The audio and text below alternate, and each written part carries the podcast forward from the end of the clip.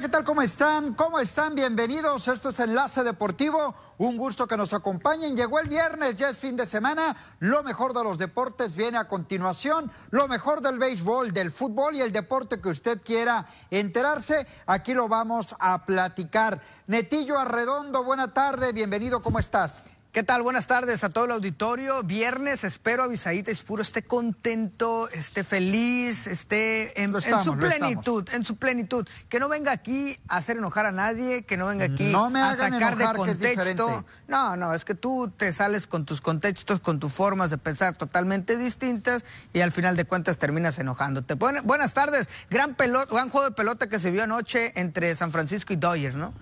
Sí, tal y como lo platicábamos ayer, mucha molestia, enojo en redes sociales por el aficionado a Dodgers, por el aficionado mexicano, pero al final le da la razón la estrategia a Dave Roberts, el manager de los Dodgers de Los Ángeles, y olvídense del tema, olvídense del tema de racismo, olvídense del tema que Dave Roberts no quiere a Julio Urias, nada de eso, señores, son estrategias del manager de Dodgers de Los Ángeles y, y al final le salieron, ya está en la serie de campeonato de la Liga Nacional derrotando al mejor equipo de ligas mayores esta temporada, como lo fue Gigantes de San Francisco, al menos en juegos ganados y perdidos. Ayer Dodgers lo eliminó y ya está en la serie de campeonato en la cual, para mi punto de vista, Dodgers va a salir como favorito. Netillo, te pregunto, ¿qué opinión te deja el partido de ayer? Lo que platicamos aquí a mediodía se cumplió. Era una entrada para Aníbal,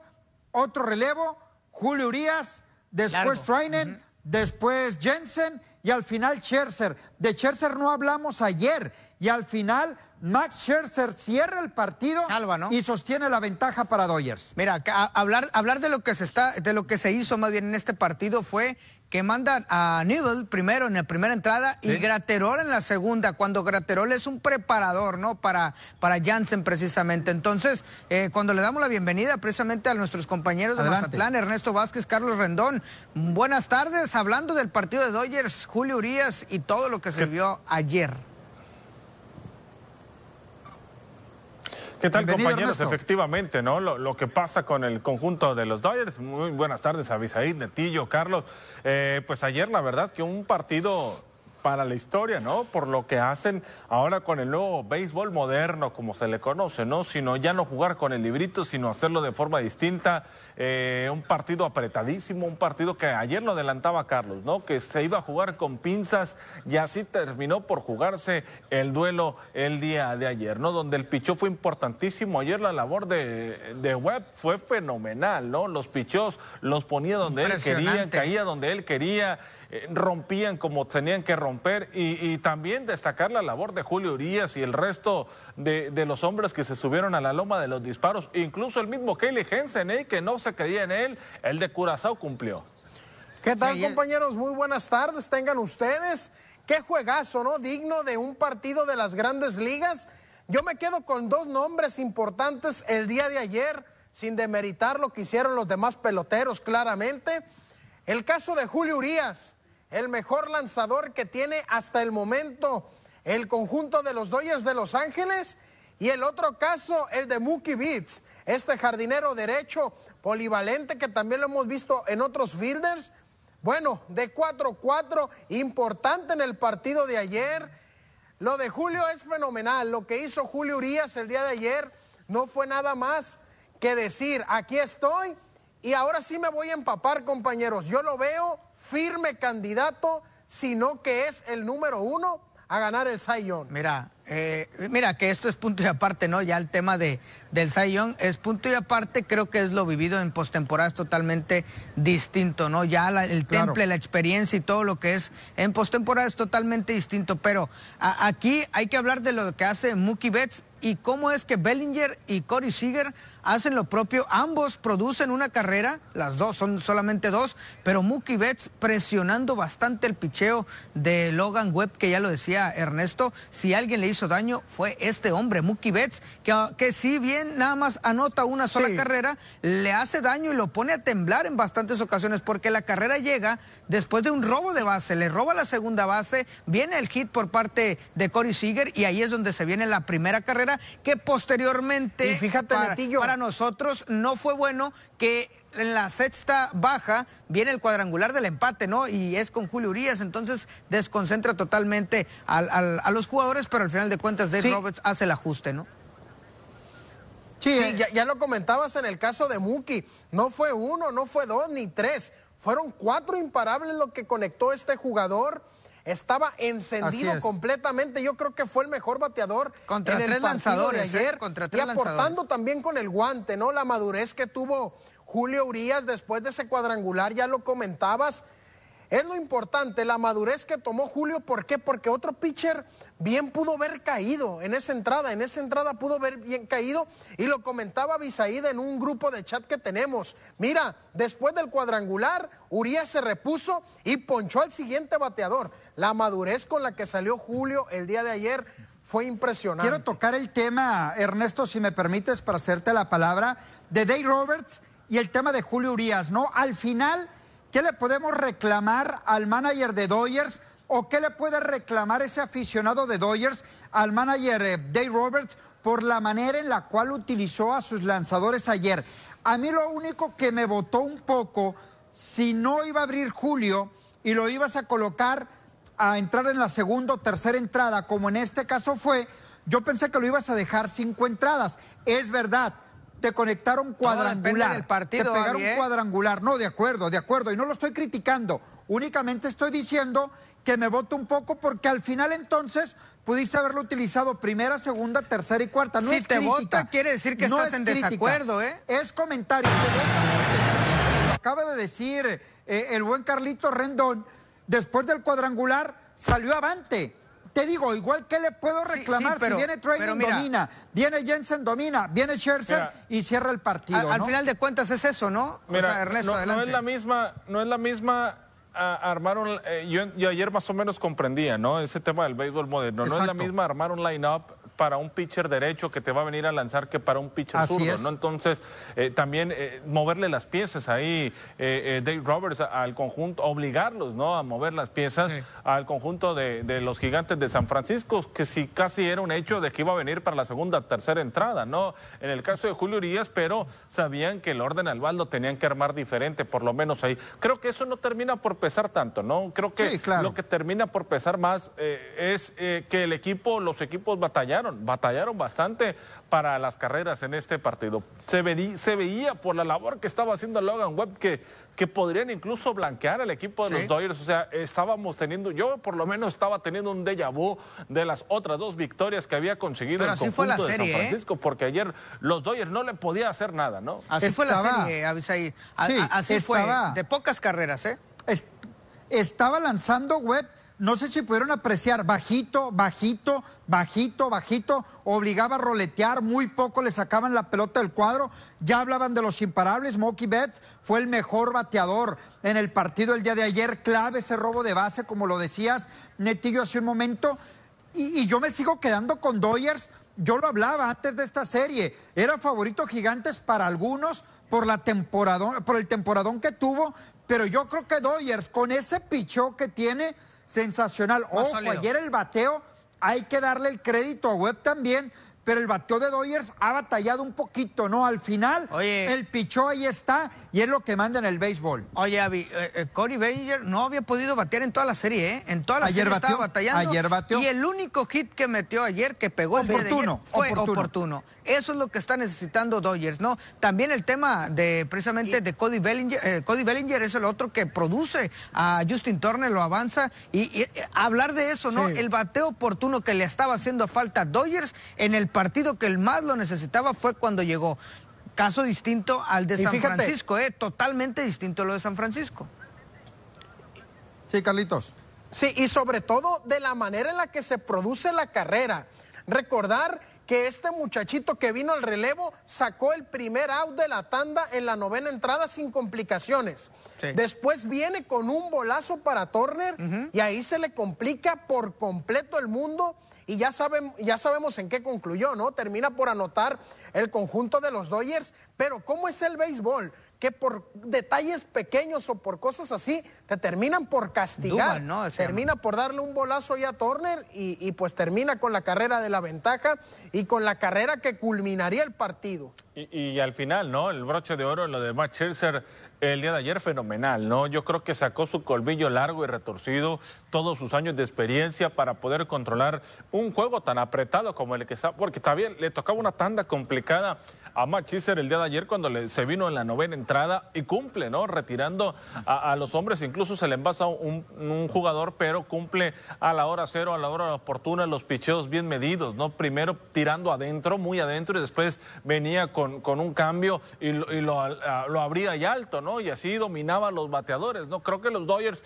por lo ocurrido el día de ayer son justos, justos finalistas para la serie de campeonato. Oigan, compañeros, ¿y qué manager se atreve hacer lo que hizo Robert ayer, abrir con un relevista, continuar con un preparador, mandar el relevo largo a un abridor, mandar a preparar, bueno, Trainer me parece que lo encajó donde va, el caso de Jensen, que es el cerrador a preparar, y el caso de Scherzer, que es abridor a cerrar el partido. ¿Qué manager se atreve eh, precisamente a, hacer esto? ¿no? ¿Qué manager se atreve que no sea Dave Roberts? No, yo creo que, eh, y mira, el, cambio... como te comento, Abisaid, si mal no me equivoco, ya lo ha hecho un par de, veces. Ya lo ha hecho un par de veces. ¿Pero quién se atreve? de la misma, no. No, no, de la misma manera. Utilizó un relevista, después vino Urias y terminó por cerrar el partido Clayton Kershaw. Ahí, te va otro. yo recuerdo, además de Dave Roberts, tampoco lo recuerdo. ¿eh? Yo, yo, recuerdo, eh, no sé si ustedes recuerdan, pero yo me tocó ver a Sergio Romo hace un par de años abrir un partido, solamente una entrada, enfrentar a un par de bateadores y después hacer el cambio. O sea, eh, sí se ha hecho que no era un partido determinante, simplemente era por una estrategia de, números nada más y, al final de cuentas lo termina haciendo. Sí, o sea, no es la primera vez, pero en este tipo, en este tipo de partidos, arriesgar de esa manera, eso es lo que eh, llama la atención. Pero aquí fue movimiento de ajedrez. Así es, ¿eh? exacto. Y va a empezar, y va a empezar a suceder, va a empezar a suceder. Hay que acostumbrarnos no, no sé si lo han visto, compañeros, pero cada que se para un bateador diferente ahí en el home play, el pitcher de su gorra saca un papelito. Y el bateador, antes de llegar al home Igual el cuadro, ¿eh? saca otro papelito. ¿Y el, cuadro saca otro papelito. Y el catcher y los finder. Entonces, es el béisbol pequeño del que tanto hablamos. Es de la manera en que a cada jugador se le va a empezar a, a, mover en sus piezas. Yo creo que sí terminas por desbalancear al conjunto de San Francisco por lo que comentaba ayer. El coach de picheo ya había trabajado de qué manera les iba a tirar a posiblemente Julio Urias y de repente le cambias todo y tienes que reacomodar las ideas. Muy bien, tenemos que ir a una pausa, regresamos, hay más aquí en Enlace Deportivo. Recorrido.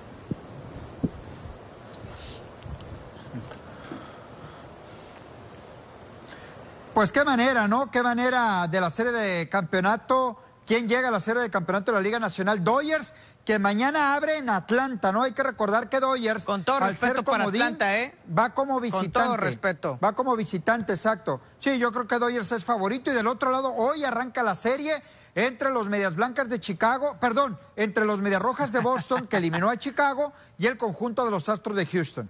Sí, mira, que del otro lado, esta, esta serie creo que es la más cerrada, es la que no me atrevo a dar un pronóstico.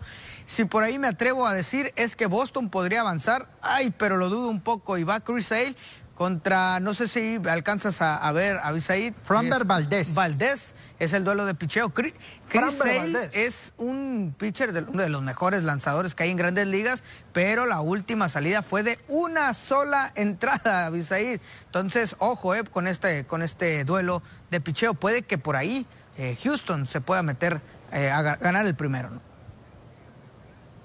Híjole, después de lo que ha hecho Boston, en, lo que viene a ser esta postemporada, en el Will Card, no llegando como favorito ni siquiera contra los Yankees. ¿eh? Boston no ha sido favorito contra Yankees. Boston no, era favorito contra los Rays de Tampa Bay. Incluso era para, lo ponían incluso que se iba a ir en tres juegos, ¿no? Contra los Rays de Tampa Bay después de lo que ocurrió en el primer partido. Y contra los Astros de Houston, caray, no sé si sean favoritos todavía. Fíjate, yo me voy con la agresividad que ha tenido el conjunto de los Astros de Houston en los últimos partidos. Ya lo vimos contra, contra los Medias Blancas. Eh, fue abismal, fue abismal la cantidad de carreras que, hicieron. Boston es un, es un conjunto más fuerte, pero si me preguntan a mí en estos momentos, me voy por Astros. ¿Podrán llegar a la Serie Mundial los comodines de la Nacional, Dodgers, y el comodín de la Americana Boston? Imagínense, que lleguen de esa manera los comodines a la Serie Mundial. No sería la pues primera ni la ¿eh? última vez, ¿eh? ¿Perdón? No sería la primera ni la última vez. No, claro que, que los comodines llegan hasta estancias finales, incluso ser campeones como comodines. No es algo que sucede en el fútbol, es algo que sucede en este tipo de béisbol y la verdad es que yo veo muy, muy, muy sólido, incluso por encima de Boston y de Houston, a los Dodgers de Los Ángeles. La verdad es que Bravos no nos puede sorprender, sí, nos puede sorprender porque es béisbol, pero yo veo mucho más sólido de estos cuatro equipos a los Dodgers de Los Ángeles. Oye, Ernesto, el tema, el tema de José Urquidi, José Luis Urquidi, ¿qué va a pasar? ¿Por qué Urquidi no apareció en el último juego? ¿Por qué no aparece Urquidi eh, por lo menos el día de hoy? ¿Lo vamos a ver lanzar a Urquidi? Eh, está programado en la rotación del equipo de los Astros de Houston, ¿no? Pero ahí la, la cuestión es eh, Dustin Baker, ¿cómo lo podría ir acomodando? Sabemos que no es el primero ni el segundo en la rotación del conjunto de los Astros, por eso también el manager mueve sus piezas del ajedrez, ya con mayor tiempo de descanso vuelve a ajustar ¿no? a su rotación, dependiendo de cómo iba. Recordemos que el primero en el orden era Lance McCullers Jr., ya lo hizo lanzando el último partido que tuvo ante el conjunto de los Media Blancas de Chicago. Yo creo que en esta ocasión, que va a ser una serie ya más larga de siete partidos, lo vamos a ver abrir un, un juego a José Luis Urquidi. Muy bien, pues entonces veremos qué es lo que se presenta en la serie que arranca hoy. Astros contra el equipo de Boston y Dodgers mañana en la casa de los Bravos de Atlanta. Creo que quienes lleguen nos van a brindar una gran serie mundial. Voy con Dodgers y me gustaría que fuera Astros por Urquidi, pero creo que Boston puede traer esa inercia ganadora y tenerlo en serie mundial. Imagínense un Boston Dodgers, sería sensacional ver esa serie mundial. Y claro, un Dodgers Astros también. Veremos qué dicen los Bravos de Atlanta. Para mí, de los cuatro que están, al que menos posibilidades yo le veo es a los Bravos de Atlanta. Sí, efectivamente, yo también es el equipo que más, el que menos posibilidades le vemos, así que vamos a, ver qué, es lo que ocurre para lo que viene a ser eh, el partido que arranca a partir del día. Y por los mexicanos, ¿no? El caso de Julio Urias con el conjunto de los Dodgers el caso de Alex Verdugo con Medias Rojas de Boston y el caso de José Luis Urquidi con los Astros de Houston. Va a ser importante, sobre todo por el patriotismo mexicano que, podemos llegar a sentir cada que se suben a la loma de los disparos o que van a tomar un turno al bat. Va a ser muy interesante. Con todo respeto, mexicano Urquidi y Julio Urias, ¿eh? México-americano y más americano eh, verdugo que, mexicano, ¿no? Por, por mucho, ¿no? Incluso ni español habla. Y nos dice que salvadoreños, que canadienses, No, no, que es que es una realidad, es cierto. Mexicanos. O, sea, quieres hacer polémica hasta donde no hay, ¿no? Es Urquidi. ¿Quieres armar polémica bueno, pregúntale, pregúntale de dónde es a, Verdugo y, te va a decir que es de Estados Unidos, tanto en su Pero siempre trae en sus spikes, trae su banderita. No, también él es él es hijo de padres mexicanos. Pero es americano, es norteamericano. Bueno, eh, no, no, no va la polémica, ¿no? Venados de Mazatlán, Ernesto, ¿qué tal la serie allá en, en Jalisco? Y que hoy, Venados de Mazatlán, a ir con todo en casa, ¿no? Pues Venados mal y de malas en cuestión del relevo. ¿eh? Lamentablemente la serie se le complicó al equipo de Mazatlán.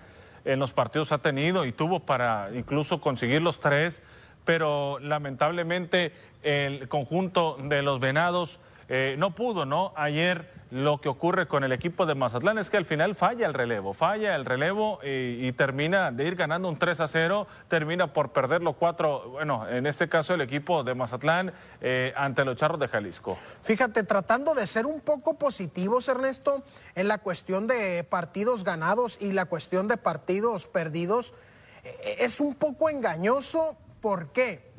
porque Venados de Mazatlán, todos sus partidos o la mayoría de, han empezado ganando los partidos y en de la séptima a la novena comienza el martirio tanto para Eddie Díaz como para los relevistas. Ya lo comentaba Maxwell León en una oportunidad, en una entrevista para medios de comunicación. Eh, de Mazatlán ha ganado, pero ha perdido. Y es, tiene razón, hasta la séptima entrada, yo sé que los juegos duran nueve entradas, pero los ha perdido el relevo. Tiene que trabajar Eddie Díaz bastante, bastante en eso. En el partido de ayer llevabas una ventaja de tres carreras por cero y de la séptima a la novena pierdes el partido. Entonces no es, eh, no es engañoso. Carlitos, entonces le falta el relevo de preparador y de, y de cierre al conjunto de los venados de Mazatlán. Hay que recordar que todo cuenta, el abridor, tu relevo, tu preparador y tu cerrador, ¿no? Sí. Me refiero a engañoso, Abisaid, por, porque Venados comienza con el pie derecho y como te digo, después de la séptima entrada pierden la brújula por completo. El equipo en el bateo le ha faltado, no lo voy a negar, le ha faltado, pero en el pichó de relevo vemos a Iván Zavala, vemos a Marco Rivas, vemos a Fernando Burgueño, que están por la calle de la amargura. Pues sí, hay que, hay que estar atentos a ese sentido. Perdieron la serie e, y reciben a quién, Ernesto, hoy los Venados. A los cañeros de los Mochis. Ah, Hoy son los cañeros de los Mochis los que tendrá enfrente el equipo de Mazatlán. Eh, con la obligación, porque como llega el equipo de Cañeros, este, con la obligación, ¿no? De sacar el resultado. Sí, los Cañeros llegan con toda la, con toda la urgencia, ¿no? De sacar, de sacar precisamente partidos. Llevan ya seis perdidos con, con uno con uno ganado solamente. Entonces vamos a ver qué es lo que sucede, ¿no? Porque este, los cañeros de los mochis necesitan sí o sí sacar victorias y viendo cómo es que está cerrando los partidos los venados de Mazatlán, que aunque ya lo, ya lo decían, ¿no? Hay carreras, hay empuje, pero falta precisamente esa última parte del, del partido. Los algodoneros se llevan la doble cartelera ayer, Avisaí. Sí. Muy bien, Guasave, Guasave que brincó hasta el segundo lugar con esa doble cartelera. Va a quedar un partido volando ya entre Guasave y Cañeros. Hablamos de Cañeros que perdió dos, que es último en el standing, y un algodoneros de Guasave que ha tenido un arranque, para mi punto de vista, muy bueno. No me sorprende, no me sorprende que, que arranque Guasave así. Yo lo decía con Jesse Castillo, Yardier Drake, Marco Jaime y compañía. Creo que Guasave puede dar una muy buena temporada tenerlo en playoff y por qué no sorprender y meterse dentro de los primeros cuatro. Por lo pronto, muy superior a Cañeros de los Mochis que se siguen quedando y Guasave muy buen arranque de temporada. Que mira, el primer partido fue 6 a 0, ¿no? Qué parte de blanquear, ¿no? A los cañeros de los mochis, el otro ya quedó un poco más parejo, 5 por 4, pero al final de cuentas se habla de dos partidos. Empezó temprano y empezaron bateando los algodoneros de Guasave y al final de cuentas se terminan llevando la doble cartelera. Eh, bien por parte de los algodoneros de Guasave que buscarán estar siempre en esa parte alta de la, de la tabla, a diferencia de otros equipos que esperaríamos hoy deberían estar en la parte alta, pero no lo están. Exacto. Vamos a ir a una pausa. Regresamos. Hay más de la Liga Mexicana del Pacífico, fútbol y mucho más aquí en Enlace Deportivo.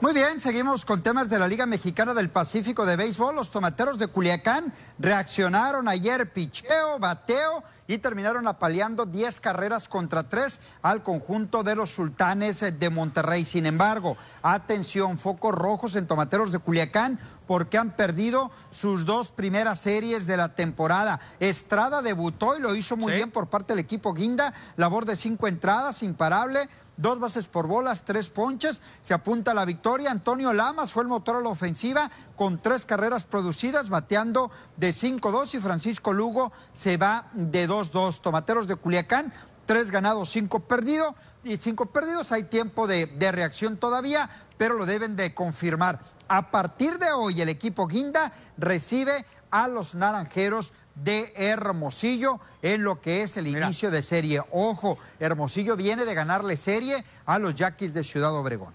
Mira, qué complicado, pero le ha salido, ¿no? a Benjamín eh, Y necesitaba Culiacán esta victoria, ¿no? Y, de qué forma conseguirlo, porque sí, todavía el arranque para el conjunto de la capital del Estado no había sido el, mayor convincente y creo que ahora sí, al sacar este, este, este partido y todavía sin poder ganar serie, pues lo necesitaba, ¿no? Y ahora que regresan a su casa va a ser más que importante.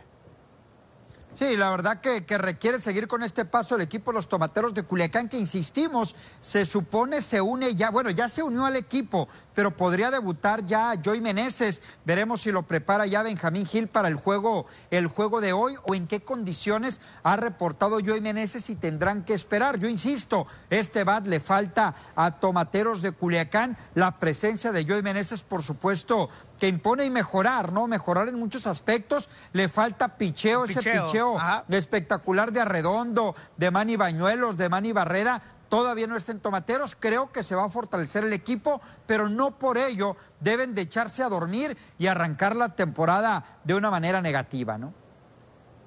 Mira, que yo creo que una de las cosas importantes es destacar lo que está haciendo Benjamín Gil con los pitchers abridores, por lo que hablar de, José Luis Bravo, que aunque sale ya del roster, también hablar de Chávez, Alejandro Chávez, lo que hizo, y eh, son estos tres, eh, también este último, que están mm, teniendo oportunidades de abrir en esta primera vuelta y que puede afectarles en, algún momento, como lo que pasó con Bravo, pero al final de cuentas arriesga Benjamín Gil y dice, vamos con esos abridores y termina sacando buenas actuaciones como lo, le pasó a Chávez, ¿no? Lo, de Chávez y lo de, lo de este último muchacho, se me, olvidó el, el, apellido de este último, pero la verdad es que ha tenido una muy buena actuación en ese punto y la verdad es que hay que destacar, sí, bateo oportuno le falta bastante también a Tomateros.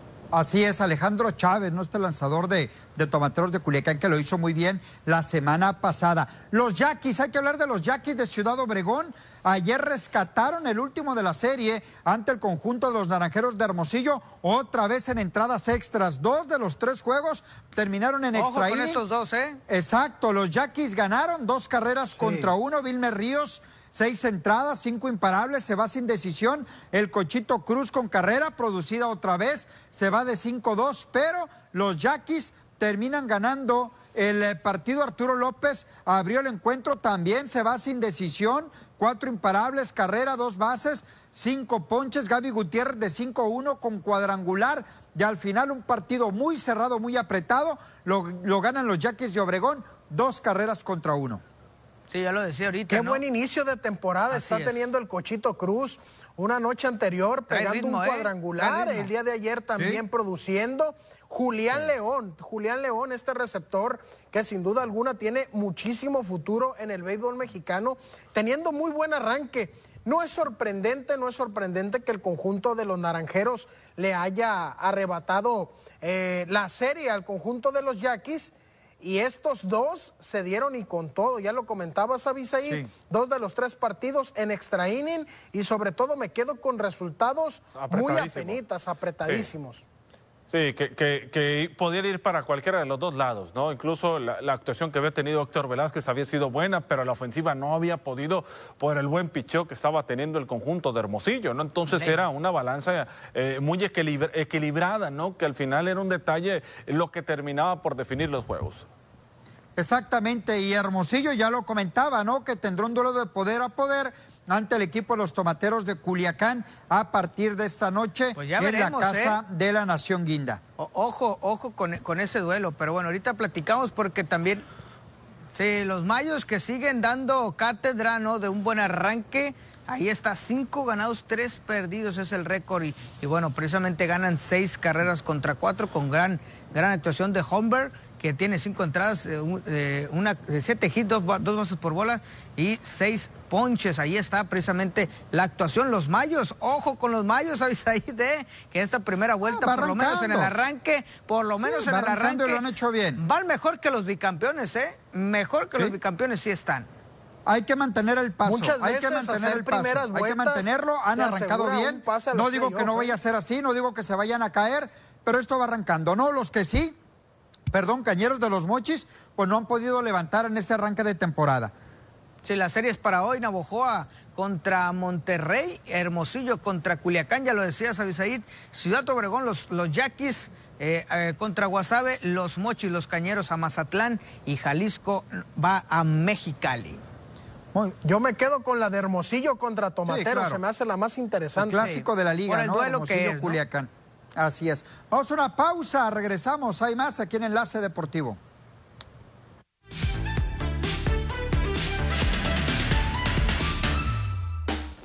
El Barcelona teme que se repita con Osman Dembélé la misma situación que se vivió el pasado verano con Ilaix Moriba, la que el futbolista quería continuar de azulgrana, pero su agente presionó para que abandonara el Camp Nou. En la entidad azulgrana ya no son tan optimistas como semanas atrás, cuando muchos deslizaban que el extremo francés iba a renovar su contrato con el Barcelona para seguir muchos años más en el Camp Nou.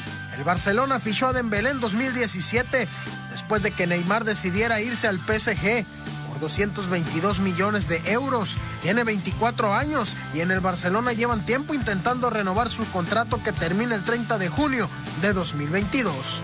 Paul Pogba fue ofrecido hace unos días al Barcelona de cara al próximo mercado de verano, ya que el internacional francés acaba contrato con el Manchester United a final de la presente temporada. El Barcelona no logró fichar a Georgino Wijnaldum durante el último mercado sigue a la búsqueda de un centrocampista con buen físico, pero en el club son conscientes de que la competencia por Pogba será muy elevada, ya que entienden que el futbolista ha sido también ofrecido a los grandes de Europa. Pogba todavía no ha descartado renovar su contrato con el propio United, pero su agente Mino Rayola, que tiene una acción con John Laporta, lleva tiempo trabajando en varios escenarios con el fin de buscar el mejor contrato para su representado.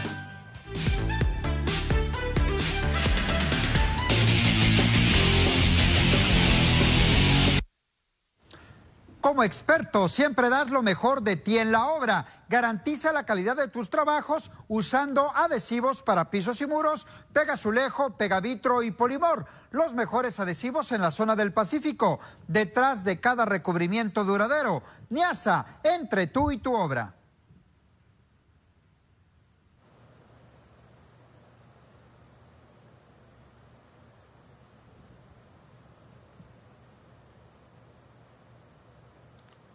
Bueno, continuamos, continuamos con temas eh, del deporte, todo lo que se viene para este fin de semana. Quiero recordarles, hacer un paréntesis antes de, continuar con los temas del deporte, de que hoy tendremos enlace en Culiacán. Enlaces en Culiacán del partido entre Naranjeros y Tomateros de Culiacán. Durante todo el encuentro nos estaremos enlazando y además el programa previo entre Naranjeros de Hermosillo y los tomateros de Culiacán. En Mazatlán también con los enlaces en el juego de los venados de Mazatlán. Así que esté atento también a toda la programación deportiva que tendremos este fin de semana con los enlaces. Juego del Manchester City el próximo domingo. Así que atentos a toda la situación que se presente en cuanto a la barra deportiva de TVP, lucha libre, también tendremos sábado y domingo, así que no hay pretexto para quedarse en casita, encender su televisor y seguirnos a través de TVP el 10.1. Así que atentos a todo lo que viene en cuanto a la barra deportiva de este fin de semana, compañeros. Sí es, ¿no? Que no se lo pierdan, que estén pendientes de, todo lo que vamos a poder llevar eh, y poder disfrutar, ¿no? Ernesto, el Mazatlán FC regresa a casa, fecha FIFA terminó, lo sacaron ya de zona de reclasificación. Complicado el partido para el Mazatlán, recibe al sublíder de la competencia, los rojinegros del Atlas.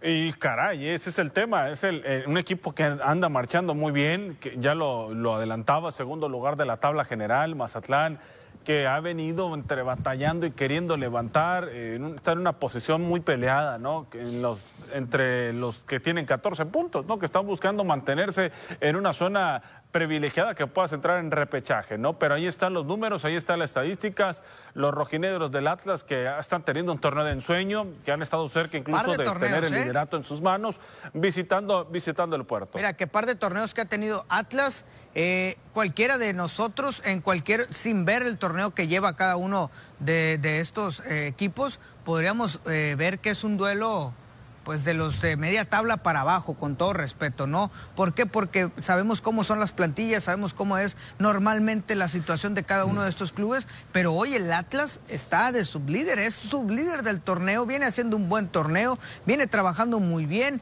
con ahí, con Julio Furch, con Julián Quiñones, están haciendo eh, lo posible por mantenerse dentro de la clasificación directa a la liguilla. Y bueno, vamos a ver qué es lo que sucede con Atlas y Mazatlán, porque Mazatlán ha tomado, si algo ha tenido es que en casa se hace un poco más fuerte, ¿no? Y, es, es la pregunta obligatoria que se tiene que hacer, compañeros. El conjunto de Mazatlán tiene con qué tiene eh, el nivel futbolístico para darle competencia e incluso para ganarle a Atlas? ¿Es pregunta o es afirmación? Es pregunta. Es pregunta, sí, es pregunta. mira, yo lo veo muy complicado. Ahora, en el fútbol mexicano, si quieres apostar y ganar una quiniela eh, eh, en cuanto a pronósticos, a la que menos le entres es a la del fútbol mexicano. Y a la que menos le entres es a la del fútbol mexicano. Claro que puede ganar el Mazatlán, claro que puede aprovechar muchos factores Mazatlán. Híjole, donde yo no estaría tan de acuerdo es en el plantel de Mazatlán. Me parece un plantel corto todavía. Lo del Atlas es sensacional porque me parece... Ya no es tan corto el plantel, ¿eh? Una cosa es, una cosa es, Mazatlán y otra cosa es el Atlas. Para mí el plantel del Atlas es corto para verlo donde está. Donde está es sensacional para el Atlas. es no sensacional. es tan corto ya, ¿eh? Ya no es tan corto, ¿eh? tienen bastantes jugadores. Hablaba ahorita de, dos, ¿no? Julio Furch para, y Para estar donde está, sí. Para estar donde está, sí, Julio para Furch, Julio Furch hace un par Pero es plantel para ser sublíder. ¿Es plantel para ser sublíder? No, a lo mejor no, pero sí para dar pelea y con, y con Diego Coca que lo está haciendo eh, fenomenal desde el torneo pasado, creo que eh, ahí están los números, ¿no? Son fríos, ahí están. Tú que eres resultadista, es sublíder. Al final de cuentas es su líder. Para responderle, para responderle a Carlitos y darle la palabra a Ernesto, el plantel, el fútbol, creo que a lo mucho que le puede alcanzar al Mazatlán es para sacar el empate. Ernesto. Sí, mira, yo creo que yo creo que ahorita tiene mejor plantel Atlas, pero ya dentro del terreno de, juego creo que las condiciones que se viven acá en el puerto son diferentes, ¿no? Ya lo ¿eh? han vivido otros equipos, eh, exactamente, ¿no? Entonces son distintas, un, valor que ya ha podido sacarle provecho el equipo de Mazatlán a esto y, y se ha notado más en este torneo que en los anteriores, ¿no? Cuando juegas acá en el puerto ya lo ha podido sacar mayor provecho a las condiciones del clima, pero pues, de eso no tiene que depender, ¿eh? También el fútbol tiene que valer muchísimo. Muy bien, vamos a una pausa a las 8, ¿no? 8 de la noche el partido. Pausa, regresamos.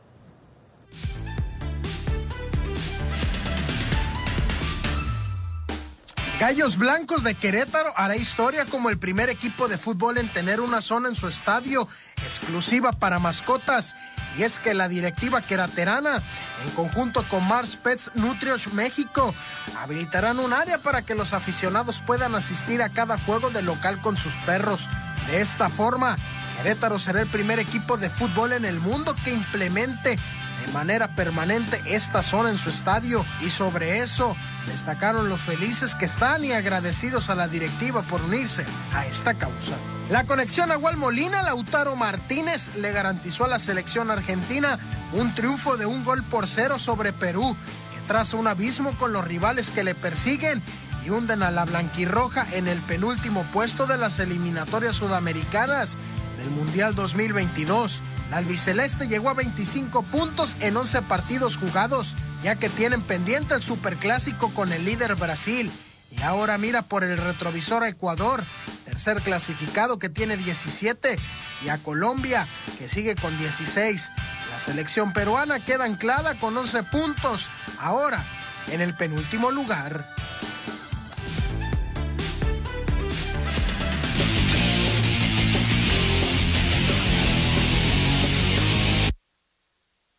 De regreso en Enlace Deportivo, ¿con qué juegos se quedan del fin de semana? Cruz Azul Tigres, San Luis América, Chivas Toluca, ¿cuál les gusta? Pues Chivas Toluca creo que es el más atractivo, ¿eh? No sé qué digan mis compañeros. En cuestión de equipos, negativamente, negativamente el Chivas Toluca. ¿Qué les gusta? Y yo creo que el más la jornada. es el Querétaro de ya empató con Tijuana 1, Necaxa Puebla, Mazatlán Atlas, Monterrey León también está bueno, San Luis América, Pachuca Santos, Cruz Azul Tigres, Pumas Juárez y Guadalajara Toluca. Ok, les comentaba compañeros, negativamente ¿eh? yo me quedo con el de Guadalajara contra Toluca. Sí, yo negativamente yo me quedo con el de Guadalajara Toluca y por, y por el buen partido me quedo con Cruz Azul contra Tigres. También Monterrey León podría pintar hacer un buen partido. ¿eh? Puede ser, puede ser. El de la América no sé ni para qué lo metes, pero al final de cuentas... Es el, el, de la América, es el, América, el líder del torneo. Para mí no, no es tan parejo. ¿Cuál no es parejo? El duelo no es tan parejo. América San Luis, no, lo veo, no lo veo tan, tan América San Luis, América. San Luis viene jugando bien. San Luis viene jugando bien. Pues denle la copa también al San Luis, hombre, que se vayan a la final directo si quieres. No, no es para tanto. No, lo que pasa es que te está poniendo el guarache por si le llega a ganar el conjunto del San Luis, ¿eh? Tiene que ser favorito al América en ese partido. el Tigres Cruz Azul me parece interesante por la posición en la tabla, 5 y 6, un punto de diferencia necesitan apretar estos equipos para buscar una clasificación directa a la liguilla. De momento están en reclasificación y el Chivas Toluca pues también por el morbo. Me parece interesante. Por el fútbol pues parejo no está porque Toluca es mucho más que Guadalajara. Ojo, ojo con ese partido, ¿eh? porque puede sorprender. Y no estoy hablando de Chivas, ¿eh? estoy hablando de lo que deje de hacer Toluca no tanto lo que haga Chivas, sino lo que deje de hacer Toluca, porque ya hemos visto cómo le gana al América y a la siguiente fecha termina cayendo ante Atlético de San Luis. O sea, es más lo que deja de hacer Toluca que lo que hace realmente Toluca, ¿no? Pero, ni, ni, lo que deja de hacer Toluca se compara con lo que ha dejado de hacer Guadalajara, ¿eh? Exacto. jamás, jamás. De acuerdo, Ernesto, contigo, totalmente. Muy bien, tenemos que ir a la pausa. Regresamos.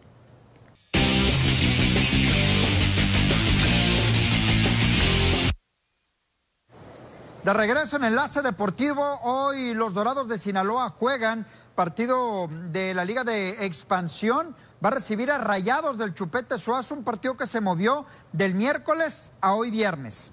Claro, ¿no? Siete ganados por parte de Dorados de Sinaloa, solamente tres empate. Tiene 26 unidades, 21 goles a favor y seis goles en contra, mientras que Rayados tiene cuatro ganados, cuatro empates, tres perdidos, 17 puntos, 13 goles a favor y nueve en contra. ¿Qué diferencia de planteles? Rayados de Monterrey es, es esta filial, ¿no? Por parte de Rayados de Monterrey, Rayados en expansión, que está tratando de incursionar para promover precisamente jugadores de esta división. Así las cosas, todo lo que se viene el fin de semana, 8 de la noche, el juego de Dorados Rayados. Lo que se viene el fin de semana, Ernesto, tenemos el Manchester City.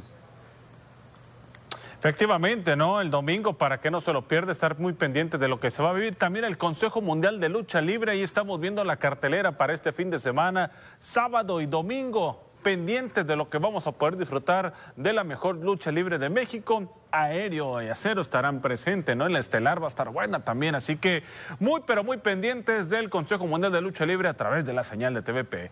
¿Y, el Manchester City, Carlos? El Manchester City que se va a enfrentar ante el Burley en uno eh, que ya va a regresar la Premier League después del parón de la fecha FIFA. Vamos a ver si los dirigidos por Pep Guardiola salen avantes o van a tener eh, complicaciones por todos los jugadores que se fueron a su selección. Feliz fin de semana, pásenla bien, hasta lunes.